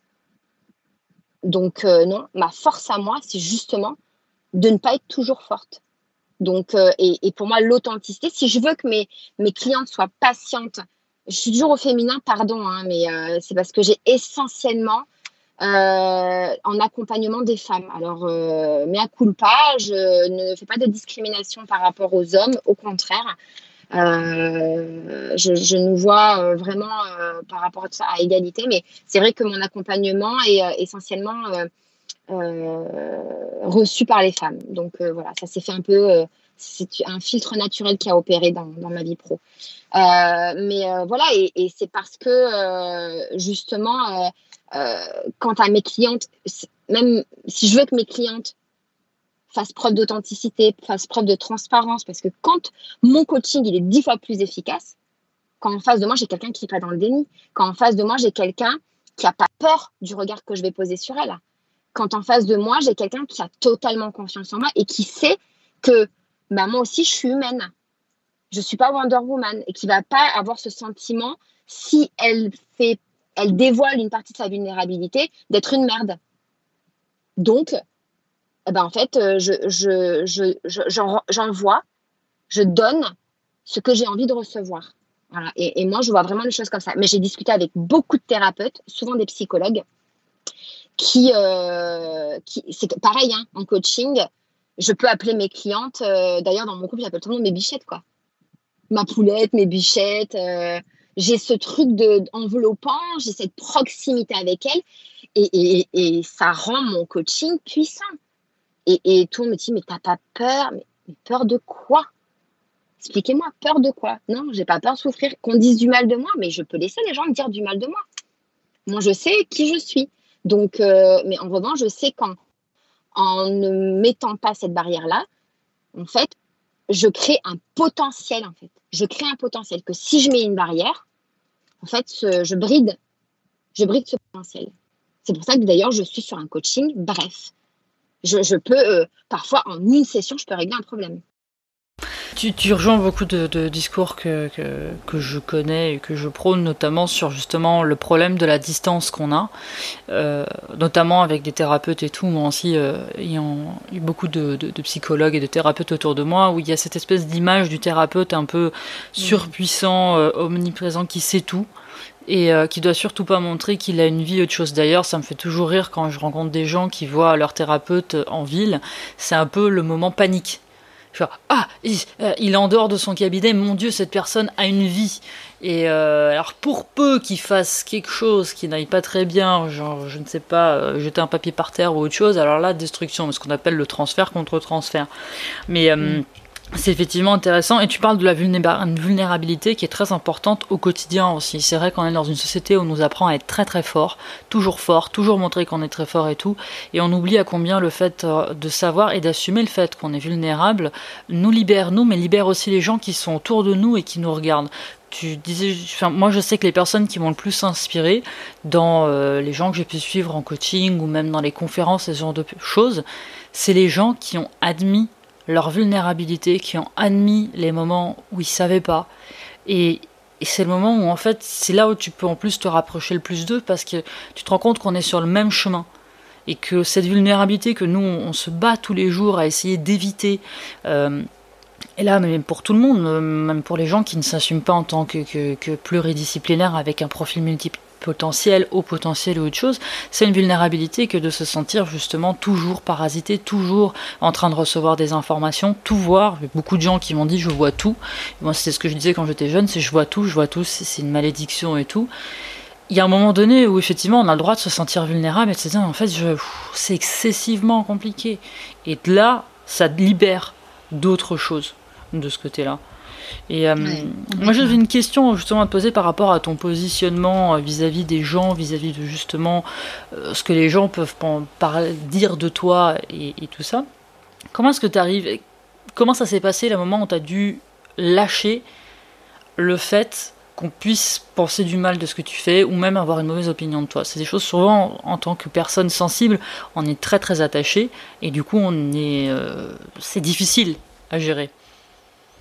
Ouais, euh, alors je t'avouerai qu'aujourd'hui, alors euh, c'est quelque chose qui, euh, en fait, je pourrais pas dire complètement acté, parce que ça voudrait dire que j'ai plus de travail à faire là-dessus, c'est pas vrai. Mais j'ai atteint un, tel niveau de détachement que, en fait, ça n'a plus d'impact. Ça n'a plus d'impact sur moi. Ce, c'est, je suis en totale acceptation de, de, ne pas être aimée, de ne pas être appréciée. Ça remet pas forcément en question celle que je suis et ça m'empêche pas non plus de me remettre en question. Et euh, avant, ne pas être aimée par quelqu'un, pour moi, c'était, ça voulait dire que j'étais pas quelqu'un de bien. Et c'était une souffrance telle que euh, on en finit par vouloir être quelqu'un, alors qu'en fait, on est déjà quelque chose on est déjà quelqu'un de bien. Et on finit par, euh, euh, se perdre intérieurement, alors qu'en fait, on a les clés, on a tout. Et, euh, et, c'est vrai que aujourd'hui, ce que j'ai compris de la vie, c'est que on a tous nos casseroles, tous nos traumas, on a tous été traités d'une certaine manière, on a tous un ego, donc tous une façon de penser, tous une éducation qui conditionne et qui les, les, les, comment dire notre sélection de personnes en, en mettant des cases qu'on va cocher. Et, euh, et aujourd'hui, je sais que ben, je coche les cases de certaines personnes et je ne coche pas les cases d'autres personnes. Et, et, je suis en paix avec ça, en fait. C'est joliment dit.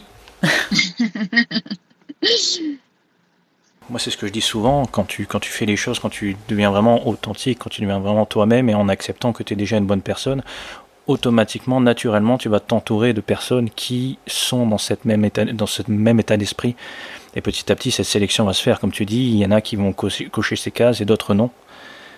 Et ça te permet de, voilà, de continuer euh, d'être sur ta, sur ta lancée et de, de, de, pouvoir continuer à être juste toi et de faire de ton mieux, en fait, tout simplement. Euh c'est, euh, je dirais même, alors, je, pense qu'il va falloir me suivre euh, dans ce que je vais dire, mais euh, ça m'a rendu même égoïste.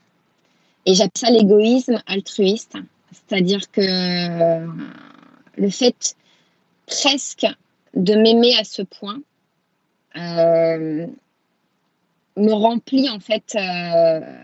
c'est même pas me remplit, mais me permet de dégager en fait. C'est plus ça, c'est plus dans ce sens. Ça me permet de dégager tellement d'amour que, euh, en fait, euh, c'est, euh, ça, je sais pas comment dire. J'ai même plus, euh, j'ai même plus trop. Je sais que je vais déranger encore des personnes. Évidemment, demain, si je rencontre une petite nana qui a envie d'être coach, qui n'a pas encore trop confiance en elle, euh, peut-être qui a raté un diplôme euh, et qui va me voir à moi, peut-être que je vais la déranger forcément.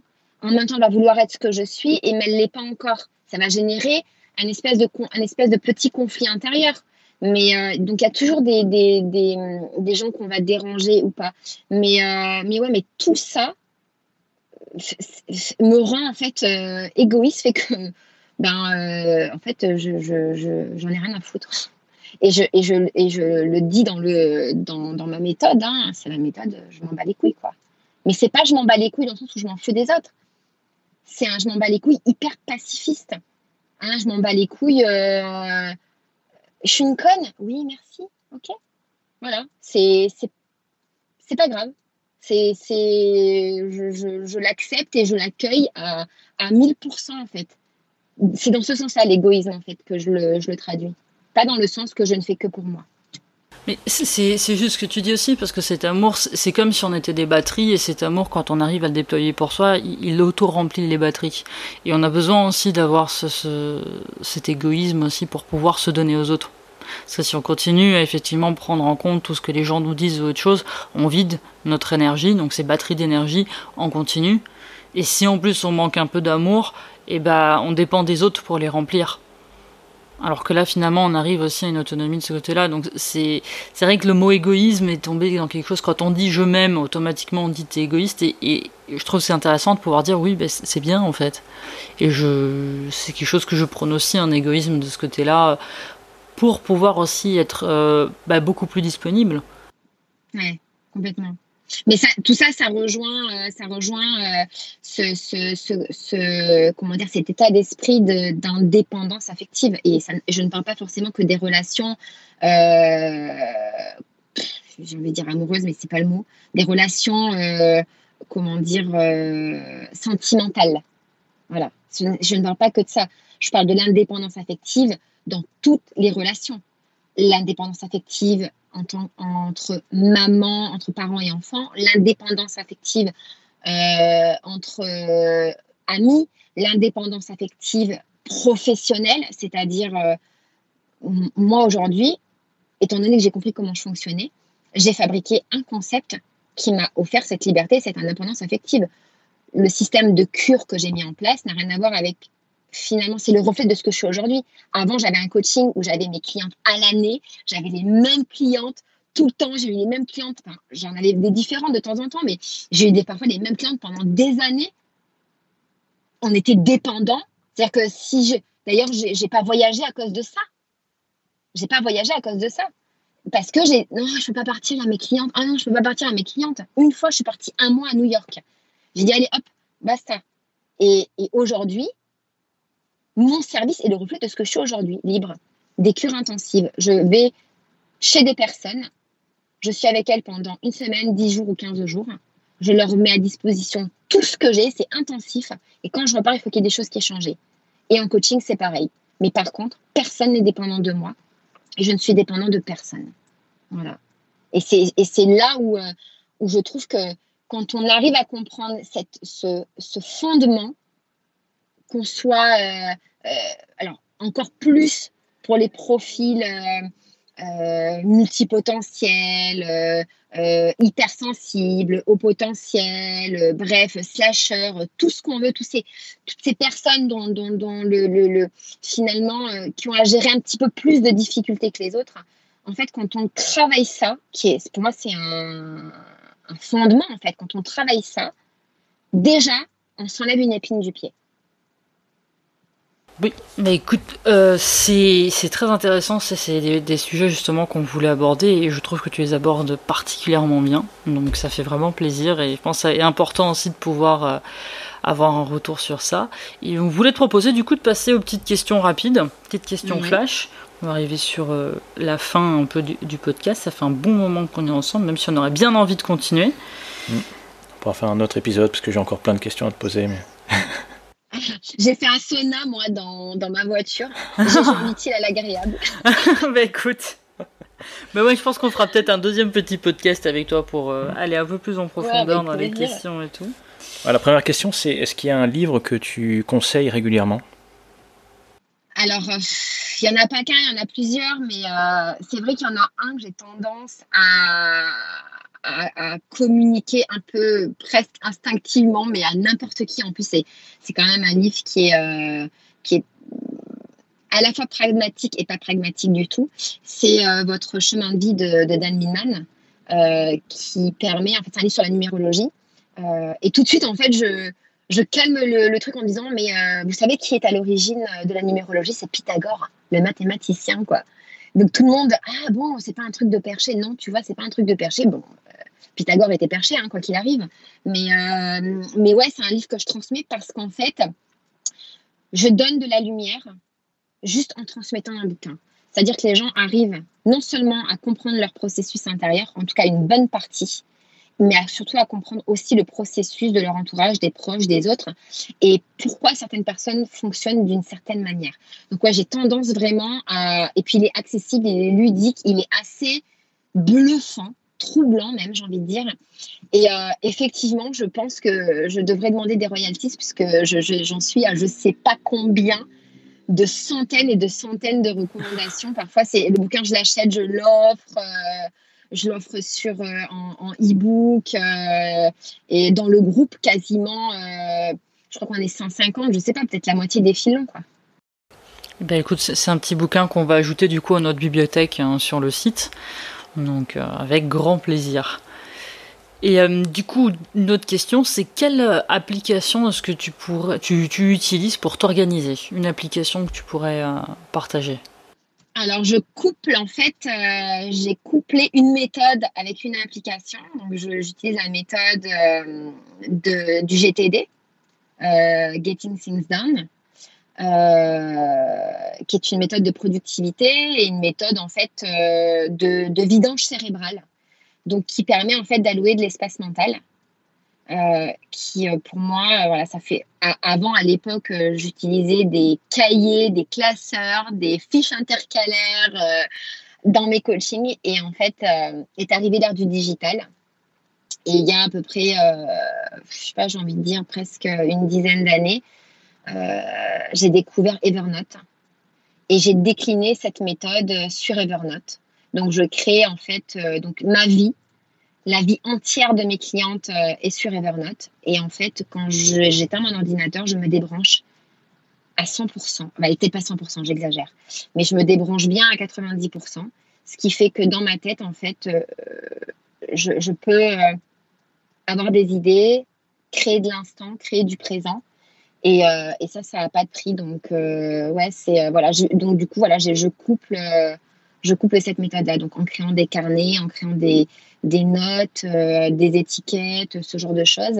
Et euh, je dois reconnaître que, en fait, et cette méthode-là, je la transmets en coaching. Avant, je la transmettais pas, et aujourd'hui, c'est un outil en fait que je transmets parce que j'ai remarqué que les gens étaient euh, juste surchargés de tout et que c'était en fait cette énergie cette fatigue qu'ils ont, c'est lié en fait à cette surcharge mentale et cérébrale. Et en fait, quand ils l'utilisent, ils revivent. Et c'est vraiment le mot. Hein. Et j'ai même des, des, des, nanas que j'accompagne euh, à titre professionnel qui l'utilisent maintenant, aujourd'hui, à titre professionnel. Donc, euh, voilà ce que, ce que j'utilise. Effectivement, moi j'ai la même organisation que toi, c'est-à-dire j'utilise Evernote avec euh, une variante de GTD qui s'appelle ZTD que j'ai moi-même euh, personnalisé et qui permet effectivement de, ça t'apprend à vraiment vider ta tête de toutes ces mhm. pensées que tu peux avoir dans une note qu'après tu vas trier chaque semaine, enfin suivant le, rythme que tu t'imposes. Ça remonte au fur et à mesure. Ouais, mais c'est vrai que c'est excellent comme, comme application Evernote. Ok, troisième question. Euh, quel est le meilleur investissement que tu as pu faire, euh, que ce soit en temps, en énergie ou en argent? Euh, À moins de 100 euros. oui, par exemple. en fait, j'ai. bon, il y en a eu plein, hein, mais j'ai, je vais dire quelque chose de qui a à peu près deux ans, quelque chose comme ça. c'est des poches de glace. Donc, euh, ça, me paraît complètement perché comme. Des poches de glace. Je m'attendais à tout, mais alors pas à ça, tu vois, par exemple. Ouais, des poches de glace, et je vais vous expliquer pourquoi, en fait. Parce que je suis, une non, je suis, je suis une optimisatrice de tout, en fait. C'est-à-dire que j'aime bien optimiser ma santé, j'aime bien optimiser mon temps, j'aime bien optimiser mon travail.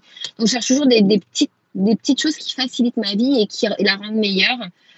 Et en fait, euh, euh, je, euh, je, je, pratique le bain dérivatif. Le bain dérivatif qui est une méthode, euh, un, geste santé qui à la fois permet de pratiquer la détox et en même temps travaille sur la régénération cellulaire et qui redonne de l'énergie, qui, qui, qui, met en bonne santé. C'est-à-dire la régénération cellulaire, passé un certain âge, on l'a plus.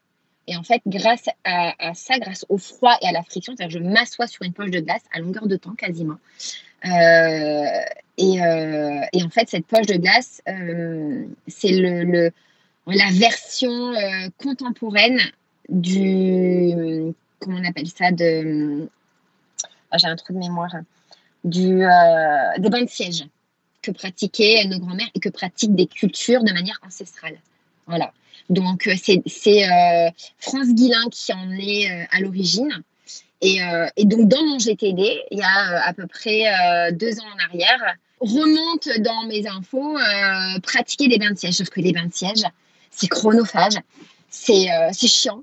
Et, c'est hyper compté parce que moi, je suis issue de la naturopathie et vraiment, j'avais vraiment envie de le mettre en pratique, mais à chaque fois, je, je repoussais, je repoussais. Et là, ça, ça remonte, c'est actuel, il faut que je le fasse. Et donc, je commence un peu à me dire, mais comment je peux faire? Je tape. Et là, je tombe sur la méthode de France Guillain avec ses poches de glace. Et là, je suis heureuse parce que ça, c'est une méthode qui a zéro contrainte. Zéro contrainte. Et euh, donc, je gagne en énergie, je dors bien, je me lève bien, je suis euh, pas forcément euh, moins fatiguée si je suis fatiguée, pas fatiguée, donc voilà, pas malade, pas malade, mes enfants le pratiquent. toutes mes clientes pratiquent les poches de glace. C'est devenu voilà le, truc, le truc à faire. Il y a plein de vertus santé. On peut soigner, on peut éliminer plein de substances, plein de toxines qu'on a en nous. Ça peut améliorer de l'eczéma. Ça, stimule la libido. c'est, c'est, faut vraiment y regarder sur internet. C'est juste ouf en fait. Voilà. C'est pour ça que je parle vraiment d'une poche de glace qui, euh, qui a amélioré considérablement euh, mon confort de vie. En pratique, tu t'assois sur de la glace Je m'assois sur une poche de glace. Voilà. C'est des méthodes à l'ancienne. Voilà. Et du coup, dernière question qui était euh, bah, une citation qui t'inspire et qui t'accompagne ou que tu transmets. Euh, bah, en fait, euh, il y en a, il y en a pas mal. j'aime bien, j'aime bien. le talent n'est pas rare, tout le monde en a. Plus rare est le courage de suivre le talent mène. Il y en a que j'ai aussi créé. J'aime bien dire vivre ici et maintenant. J'aime bien dire aussi chaque jour est une deuxième chance pour tout. prendre le pire pour en faire le meilleur ça rejoint un peu euh, ce qu'on disait euh, aussi euh, tout à l'heure. J'aime bien aussi ne pas oser, c'est déjà perdre. Réjouissons-nous de tout projet ambitieux voire utopique, car les choses ne bougent que si l'on rêve. C'est Andrea Putman qui dit ça. Et la dernière que, que j'adore, en fait, c'est Quoi que tu rêves d'entreprendre, commence-le, l'audace a du génie, du pouvoir et de la magie. C'est Goethe qui dit ça. Voilà. Mais c'est bien parce qu'on en a eu plein pour le prix d'une. T'as bien préparé. Donc. Et moi qui adore les citations, tu vois, je suis très très contente. Donc, euh, bah écoute, on te remercie vraiment beaucoup pour euh, ce bah, moment partagé ensemble. Hein. Et euh, bah, il se peut qu'on on réitère l'opération sur d'autres questions avec d'autres choses peut-être plus ciblées et tout. Si c'est quelque chose qui te dit et tout, ce serait cool. Bah, si ça peut contribuer à quelque chose, avec plaisir. Voilà, donc euh, j'invite quand même les filles euh, à intégrer euh, le groupe, si le cœur leur en dit, qui s'appelle, c'est un groupe privé sur Facebook qui s'appelle Radieuse Libre et Sans Tabou. qui est destiné, alors je suis désolée, hein, c'est 100% féminin parce que ben on, se dit un peu nos secrets à l'intérieur. et c'est destiné en fait à l'épanouissement personnel et sexuel de la femme, mais on valorise énormément les hommes, les hommes, et euh, c'est pas, c'est pas du tout féministe. Euh, voilà, il y a euh, de l'hétérosexualité, de la, de l'homosexualité, on, parle de tout, donc c'est, c'est vraiment 100% ouvert, beaucoup de bienveillance, beaucoup d'amour, pas de jugement. Il y a une très très belle énergie dans le groupe. Alors voilà, je vous invite à aux filles qui sont euh, intéressées à, faire une demande d'adhésion. Ok, je créerai un faux groupe hein, pour voir si tu nous traites bien ou pas. Un, faux groupe, un faux, un faux compte. faut, faut répondre à des questions et après moi je check, euh, je scrute, euh, voir s'il y a des photos. Il va falloir bien travailler ton coup. Steph, tu m'aides. oui, je vais t'aider, t'inquiète pas. Est-ce que tu peux du coup rappeler bien le nom du, du groupe? Ah, Ça s'appelle Radieuse, libre et sans tabou. Et on te trouve sur Facebook, c'est ça. De toute façon, on mettra un lien dans, dans le, sur le site, sur le, petit article qu'on va faire. Ouais, avec plaisir. Avec tous les liens d'ailleurs où on peut te retrouver et te suivre et tout ça. Avec plaisir. Écoute, merci beaucoup. Merci Christelle. Bah, merci à vous pour votre confiance et, euh, c'était euh, un vrai plaisir de pouvoir partager euh, tout ça. J'en doutais pas. Je savais. merci. Merci, à bientôt. Allez, bye. On espère que vous avez apprécié cette conversation avec Christelle autant que nous. Alors quelques points avant de se quitter, Stéphanie vous en parlait en début d'épisode, notre livre 20 méthodes pour libérer et vivre sa multipotentialité est disponible sur le site cameo.fr. Ça fait deux ans que ce profil atypique est devenu notre sujet d'étude et aujourd'hui nous franchissons une nouvelle étape en publiant notre premier livre dédié aux slasheurs et aux multipotentiels. Ce livre, c'est le guide que nous aurions aimé pouvoir lire après avoir enfin pu mettre des mots sur notre profil. Il permet le passage de l'étape découverte à l'étape action, qui n'est pas facile lorsque personne autour de vous n'a l'air de comprendre votre mode de fonctionnement et ne peut vous guider. C'est un livre qui compte particulièrement pour nous car il résume ce que nous essayons d'incarner chaque jour, vivre sa multipotentialité de manière sereine et positive. Alors de quoi il parle? Vous allez y trouver 20 outils organisés en 4 chapitres pour mieux vous connaître, vous organiser, vous présenter et apprendre à respecter vos rythmes et calmer votre esprit. Si vous souhaitez en savoir plus, il suffit d'aller sur cameo.fr slash ebook. Sur ce, nous vous souhaitons une excellente journée.